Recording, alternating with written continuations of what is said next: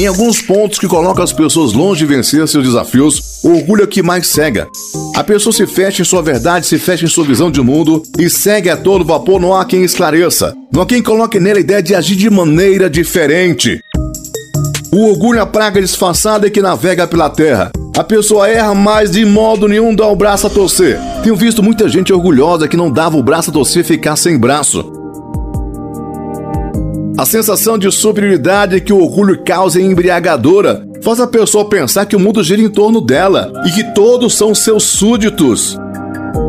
A única cura para o orgulho são as lições da vida, que por meio de acontecimentos fazem gente orgulhosa sangrar, mas em meio ao sofrimento esse modelo de pessoa resiste à mudança. Fica firme no seu ponto, admirando sua própria dor e culpando alguém.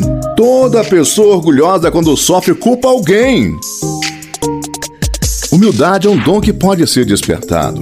É uma maneira de ver que nos aproxima das pessoas de bem, dos fatos positivos, de nosso verdadeiro caminho. Ser humilde não significa se deixar humilhar. Ser humilde é fazer se compreender, também compreender sem questionar agressivamente, colocando-se na pele do outro. Devemos ter orgulho de nossas conquistas, pois lutamos muito por elas, mas não devemos ter orgulho como referência para compreender tudo em nosso jeito de viver, em nossas decisões, em nossos relacionamentos, em nosso coração. Não permita que o orgulho que segue escureça seu interior e o faça pensar que você é muito melhor que realmente é. A majestade dos grandes está em como saber tratar os pequenos. Vamos abrir essa mente.